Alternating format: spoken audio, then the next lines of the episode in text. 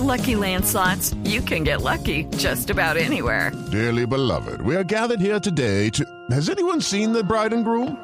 Sorry, sorry, we're here. We were getting lucky in the limo and we lost track of time. No, Lucky Land Casino, with cash prizes that add up quicker than a guest registry. In that case, I pronounce you lucky. Play for free at LuckyLandSlots.com. Daily bonuses are waiting. No purchase necessary. Void where prohibited by law. 18 plus. Terms and conditions apply. See website for details. Y por eso, como usted bien decía, vamos a conversar con Eduardo Stein. Él es representante especial conjunto de ACNUR y de la Organización Internacional de Migrantes o para los migrantes eh, venezolanos, para entender un poco de qué se trata este plan, para conocer más a detalle las cifras que han planteado y también para conocer ¿Cómo van las negociaciones o los acercamientos con el gobierno de Nicolás Maduro? Don Eduardo, gracias por acompañarnos a esta hora en Blue Radio. Gracias por su interés. Un saludo a toda la radioaudiencia. Bueno, a Don Eduardo. Sí, dígame, dígame. No, es, es que como venezolano yo le pregunto, cuando uno escucha el gobierno de Nicolás Maduro, uno escucha al presidente tildando a ACNUR de exagerados, tildando a la OIM de exagerada, eh, diciendo que sus cifras no son reales, desmintiendo lo que ustedes publican. Eh, ¿Cómo va a ser ese acercamiento con el gobierno de Nicolás Maduro si es que se tiene planeado en este plan para el año 2021? Bueno, nuestra responsabilidad y nuestro mandato es fundamentalmente para venezolanas y venezolanos que han salido o están saliendo de su tierra natal. Y esta es una primera dimensión que creo que hay que tener en cuenta para lo que estamos conversando. Estamos hablando de un éxodo humano como nunca en la historia de América Latina habíamos tenido, de un país que no está en guerra, sino que se trata de una población agobiada por condiciones muy duras dentro de su país, que está buscando fuera de él mejores condiciones de vida y aspiran a una situación más digna. Eh, para nosotros, por supuesto, es... Claro, don, Eduardo, pero, pero, pero ahí, lo interrumpo, ahí lo interrumpo con algo que es muy importante. ¿Cómo se puede tratar el tema cuando el gobierno nacional no reconoce el mismo, no reconoce que hay un éxodo masivo de migrantes, de venezolanos, de venezolanas, y todo se lo achaca a los medios de comunicación.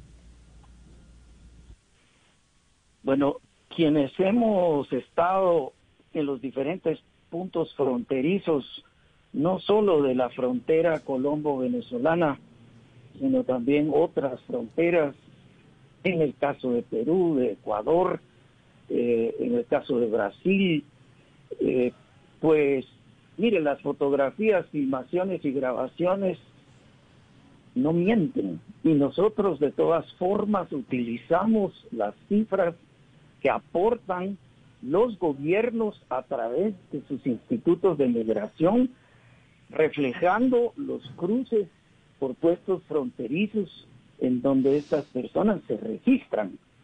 Aparte hay un margen que no se sabe realmente el volumen que tiene de gente que se cruza de manera irregular por trochas, por veredas, etcétera, pero nosotros basamos nuestros trabajos y nuestras previsiones en información oficial que los gobiernos proveen. Pero, mire, Eduardo, ah, eh, señor Eduardo, me parece preocupante, por ejemplo, que el gobierno nacional colombiano a finales de noviembre decidió extender el cierre de las fronteras terrestres y fluviales, incluyendo evidentemente la de Venezuela. Y cuando uno mira, ya llevamos 10 meses con la frontera con Venezuela cerrada. Y yo quiero preguntarle si esta decisión del gobierno nacional, que uno no entiende, porque si usted quiere llegar por avión, pues llega por avión a Colombia, no está poniendo en riesgo también, eh, digamos, los derechos humanos de esta población y no está agravando la crisis eh, humanitaria que existe en la frontera en este momento. ¿Esta decisión de cerrar las fronteras en este momento es una decisión acertada para usted? Mire, no es una decisión exclusiva del gobierno de Colombia. Todos los gobiernos receptores de migración venezolana cerraron sus fronteras como uno de los dispositivos para tratar de controlar los contagios de COVID-19. Poco a poco, conforme se vayan eh, distribuyendo las vacunas que América Latina va a empezar a poder aprovechar en enero del 2021, se van a ir abriendo eh, gradualmente esas fronteras, pero de hecho, como ustedes mismos en el ingreso del programa mencionaban, hay entre 500 y 700 personas diarias que están siguen saliendo de territorio eh, venezolano hacia las vecindades. Los cierres de frontera son realmente para poder de alguna manera implementar controles de bioseguridad para las personas que cruzan. Señor Stein, a mí me gustaría si nos puede dar un poco más de detalles del informe, porque es que pues uno mira los números y son tenebrosos. Eh, el éxodo venezolano arrancó hace varios años y en todos estos años, pues no es menor, pero, pero se ha llegado al número de 5.4 millones más o menos. Pero lo que ustedes estiman es que en un año se va a pasar de 5.4 a 8.1. ¿Por, ¿Por, qué esa concentración de, tantos millones de personas en, en tan poco tiempo? ¿Por qué, ¿Por qué estiman eso?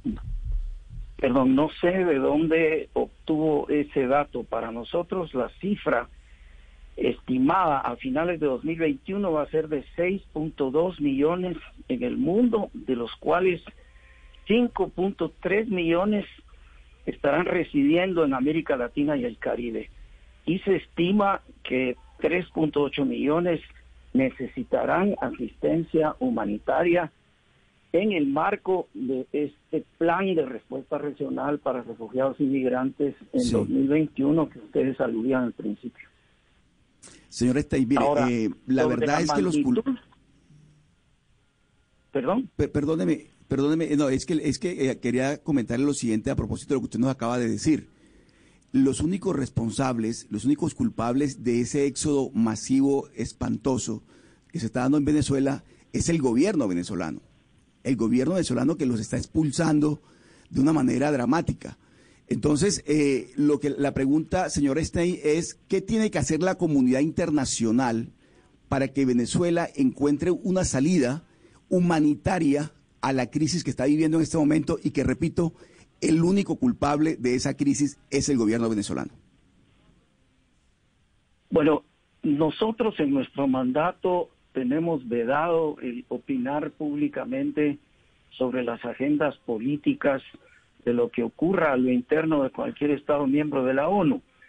El trágico incidente que ocurrió en el mar territorialmente cercano entre Trinidad y Tobago y Venezuela no hace más que recordarnos eh, en efecto el impacto que esta situación sigue teniendo en toda la región del subcontinente y en donde hemos encontrado unas expresiones de solidaridad extraordinariamente valiosas de todos los países receptores de migración y de las comunidades de recepción de migrantes venezolanas y venezolanos. Los temas políticos están siendo discutidos en otro ámbito en donde lo que vimos fue que la gran mayoría de gobiernos del hemisferio rechazaron los resultados de las elecciones del hace dos domingos para la Asamblea Nacional en Venezuela como datos por resultados ilegítimos eh, organizados y llevados a cabo en medios institucionales que no daban garantías a la población. No hago más que repetir lo que fueron noticias y declaraciones de la mayoría de gobiernos.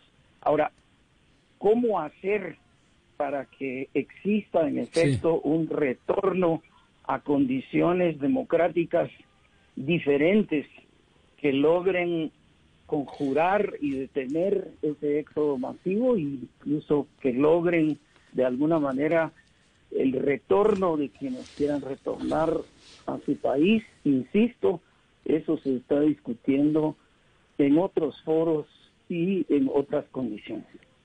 Don Eduardo, ¿hay medidas de impacto que ustedes manejen al interior del régimen totalitario de Maduro? Y se lo pregunto porque evidentemente aquí, creo yo, en estos micrófonos, y yo me atrevería a ser extensivo a la gran, gran, gran mayoría de la población colombiana, las cifras que ustedes arrojan, que son aterradoras, son creíbles. Les creemos más a ustedes que al régimen del señor Maduro. Y segundo, pues evidentemente hay unas medidas que no tienen nada que ver como causa eficiente, como lo es, por ejemplo, el cierre de fronteras por cuenta del COVID, como bien lo ha señalado usted, pero eso no nos deja de preocupar y no nos deja de preocupar porque en Colombia más o menos estamos recibiendo, dicen, pues tengo mis cifras, superior al 40% de los 6.2 millones de inmigrantes de que usted habla. El 40% más o menos se está instalando en Colombia y eso implica más de 3 billones de pesos para el presupuesto nacional. Es decir, acá sí estamos muy atentos de los impactos que el régimen totalitario socialista de Nicolás Maduro está produciendo. La pregunta es, allá, esta migración ha generado un impacto político, conmueve a esa gente. ¿Ustedes tienen mediciones de impacto al interior de ese régimen despótico y totalitario? No sé si entiendo bien el alcance de la pregunta. Nosotros lo que hemos constatado es que dentro de esos 5.4 millones de gente que ya salieron y dentro de los que continúan saliendo a raíz de 500 o más diarios, eh, ha habido cerca de 130 mil venezolanas y venezolanos que quisieron volver a su país y que creyeron habrían encontrado condiciones similares a las que dejaron cuando se fueron originalmente. Hasta donde sabemos, estas han sido condiciones mucho peores y que por lo tanto en algunos casos los han forzado nuevamente a tratar de buscar cómo abandonar su país.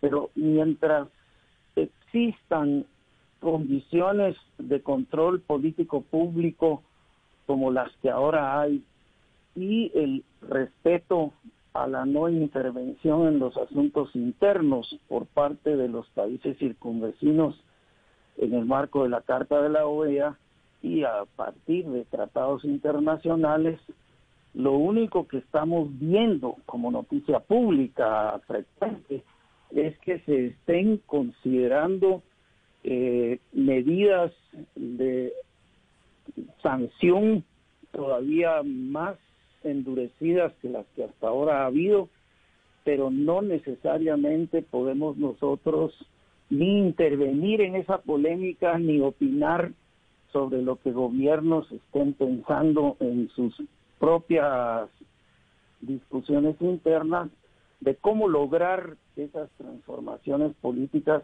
a lo interno de Venezuela.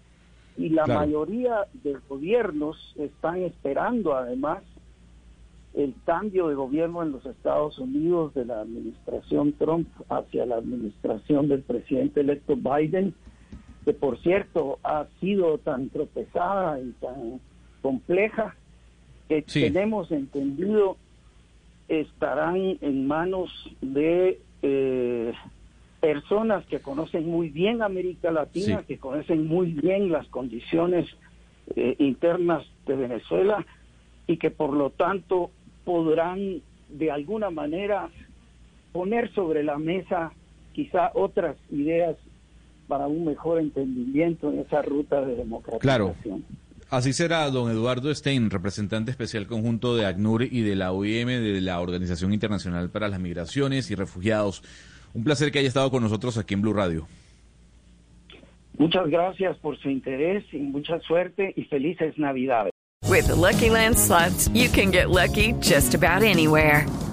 This is your captain speaking. Uh, we've got clear runway and the weather's fine, but we're just going to circle up here a while and uh, get lucky.